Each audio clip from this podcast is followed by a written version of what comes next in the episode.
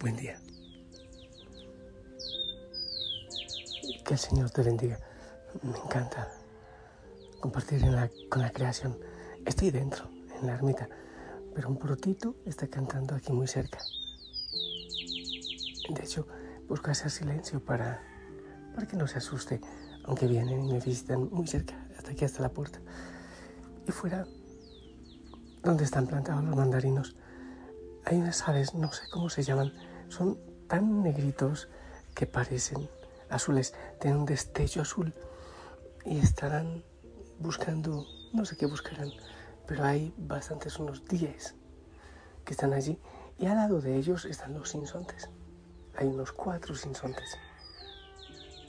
Y unos metros más lejos están los Isaías cantando. Y si miro al otro lado, aquí yo puedo mirar hacia todos los lados, también hay otro espectáculo hermoso. Fiesta del Señor y todos alabando y glorificando. Y aquí en la planta de Romero, otros animalitos pequeños disfrutando y seguramente después llegan también los colibrí con su hermosura y así es todo. Y tú y yo nos unimos a esa alabanza, a esa sinfonía hermosa de la creación.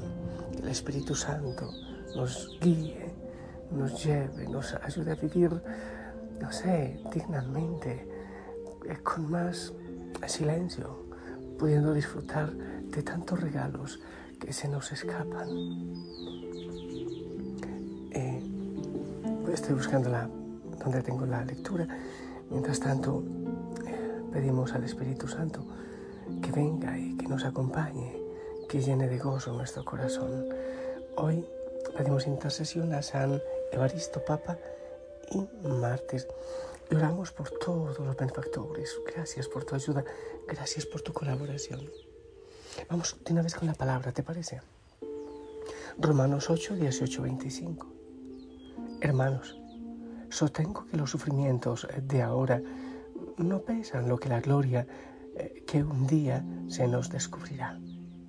Porque la creación expectante está aguardando la plena manifestación de los hijos de Dios. Ella fue sometida a la frustración no por su voluntad, sino por uno que la sometió. Pero fue con la esperanza de que la creación misma eh, se vería liberada de la esclavitud de la corrupción para entrar en la libertad gloriosa de los hijos de Dios. Porque sabemos que hasta hoy la creación entera está gimiendo, toda ella con dolores de parto. Y no solo eso, también nosotros que poseemos las primicias del Espíritu gemimos en nuestro interior, aguardando la hora de ser hijos de Dios, la redención de nuestro cuerpo. Porque en esperanza fuimos salvados y una esperanza que se ve ya no es esperanza. ¿Cómo seguiría esperando uno aquello que ve? Cuando esperamos lo que no vemos, aguardamos con perseverancia. Palabra de Dios. ¿Sabes qué?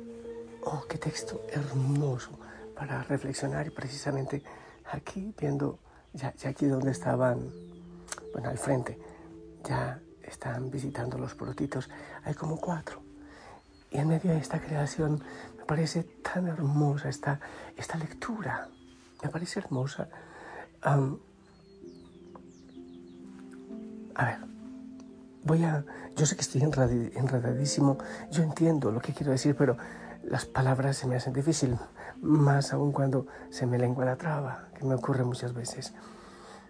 A ver, la creación está esperando la salvación. No solo el ser humano, hombres y mujeres, estamos eh, expectantes, dice la palabra que también la creación. Y dice que la creación, a ver, mm, porque la creación expectante está aguardando la plena manifestación de los hijos de Dios. Ella fue sometida a la frustración. Imagínate que la creación fue sometida a la frustración por el pecado del enemigo, pues por la tentación del enemigo y el pecado en el que caímos los seres humanos. A ver si me desenredo un poco. La máxima manifestación del amor del Señor y creo que también del poder, espero no ser hereje, es el ser humano. Es decir, que toda la creación esperó la venida del ser humano para que la grandeza del Padre se manifieste en el ser humano. Pero también, como es la máxima manifestación de amor de Dios, los hombres, las mujeres, los hijos de Dios, en nosotros se manifiesta también ese amor de la creación al Padre. En el Génesis, cuando se habla de la creación, el Señor le dice al hombre y a la mujer que, que dirijamos la tierra, que gobernemos la tierra, seamos señores de la tierra. Eso no es explotarla y destruirla, es cuidarla. Es decir, que nosotros somos los que, en nombre de la creación entera, de toda la creación, vamos adelante, abriendo camino para el reino de Dios, para la salvación de Dios. También para la creación que está gimiendo dolores de parto. Entonces, esto, esto es encantador si es que lo sabemos meditar. La creación esperaba la venida del ser humano con manifestación gloriosa, grande del Padre. Y en nosotros vendría también la salvación para toda la creación, no solo para nosotros. Pero la creación está sometida a frustración por el pecado. ¡Wow! Esto es tremendo. Porque también lo que hacemos en contra de la naturaleza, las islas de desechos en el mar, eh, la basura, la tala de, de árboles, el calentamiento global, todo eso viene del pecado.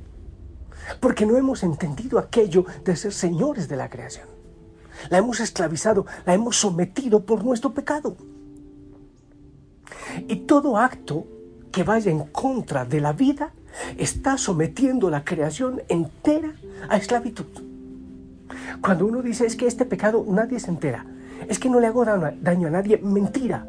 Todo pecado, público o secreto, está sometiendo a los demás y a la creación entera a una espera angustiosa quizás, aunque con esperanza, dice la palabra.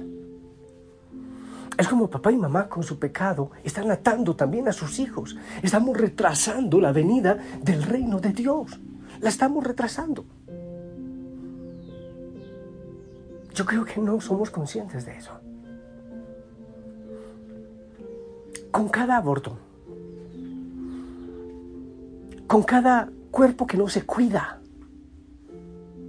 con cada maltrato, con cada frustración, con cada dolor, con cada insulto, con cada tristeza que a veces provocamos o dejamos que llegue a nuestra vida, estamos retrasando la salvación. Porque somos libres, porque el Señor no nos impone, Él nos da todo. Y es increíble cómo se goza la creación cuando uno abre los ojos y contempla ella, se goza. En nosotros es hermoso cómo nos sirven las criaturas menores que el Señor ha puesto a nuestro lado para dirigirlas como, como señores, no como quien martiriza y acaba con ella. Pero asimismo, con toda falta contra la vida, es la creación que se entristece. Es la frustración del ser humano, es la frustración de la naturaleza, es la frustración de la creación. Por ejemplo, el cuerpo, si no se le da el alimento que se le debe dar, él lucha por sobrevivir y, y un, por allí un mecanismo y otro, y, es increíble, todo él está luchando. Y si falla el hígado, entonces todo se descompensa, pero por allí está surgiendo otra cosa. Eso lo saben más los científicos, es increíble. El cuerpo, el cerebro, cómo funciona por sobrevivir. Como el bebé cuando lo quieren matar en el vientre de la mamá, cómo lucha por sobrevivir, cómo, cómo, bueno, la creación maltratada se queja, es increíble, pero se queja la creación. Y todo lo que está pasando es también el resultado de tanto maltrato. Creo que la creación está cansada de tanto pecado y gime, gime con dolores de parto, gime en frustración, esperando en nosotros. Pero esta palabra es esperanzadora. Dice que todo ese dolor tiene sentido y que tenemos que vivir en esa esperanza. Todos gemimos en nuestro interior, dice la palabra, aguardando la hora de ser hijos de Dios, aguardando la hora de ser hijos de Dios, la redención de nuestro cuerpo. Todos estamos anhelando eso, que todo, sea, en todo, todo en el Señor sea uno. Todo hacia el Señor. Hay tanto egoísmo, hay tanta lucha y tanto deseo de poder. Pero estamos en esa esperanza. Insisto, la palabra que nos presenta hoy eh, San Pablo, los romanos, no es desalentadora, es triste, sí, por lo que está pasando. Por lo que cada uno de nosotros vamos atrasando la llegada del reino de Dios. Pero en definitiva dice que seguimos en esperanza, en esperanza de esa redención.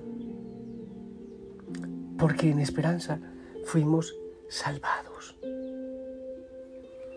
Eh, es tremendo. Piensa en los que vendrán, piensa en tus hijos, en tus nietos. Debemos pedir al Señor liberación y que nosotros la aceptemos en la reconciliación.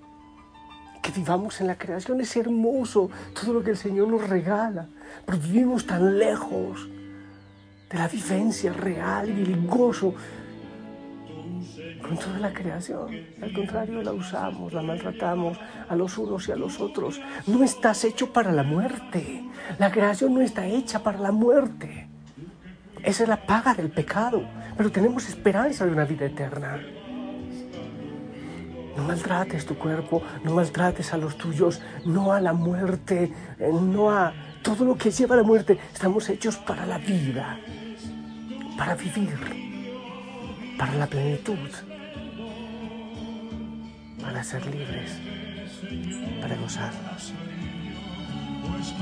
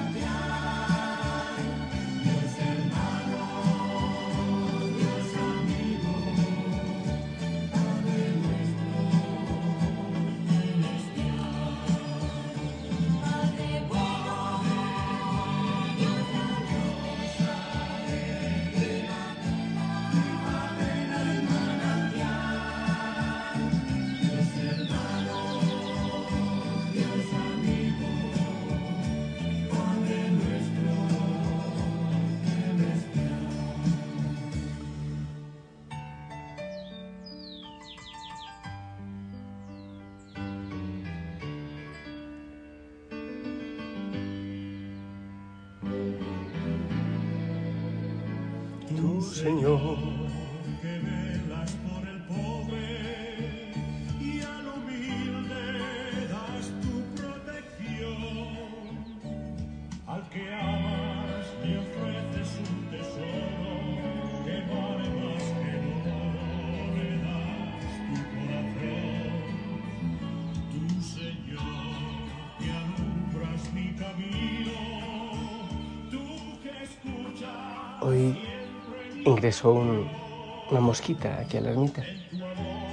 Y yo busco la manera de ayudarle a salir, porque en los vidrios eh, se, desespera. Y yo intento ayudarle a salir y, y ellos buscan vivir, huir a la muerte. ¿Has visto tú la creación, las plantitas, cómo intenta sobrevivir? Siempre. En la naturaleza, como que busca mecanismos para vivir.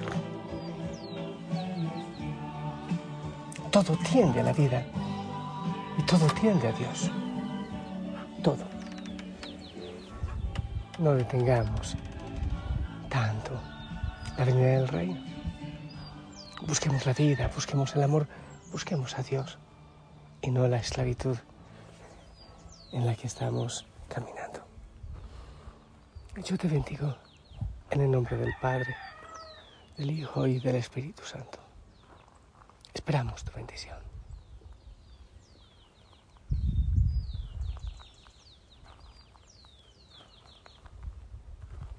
Amén. Gracias. Te amo en el amor del Señor. Un abrazo grande, abrazos en casa y disfruta de todos los regalos que el Señor hoy te da. Haz contemplación. Detente a disfrutar de todos los regalos que hoy recibes. La Madre María te acompañe. Sonríe. Hasta pronto.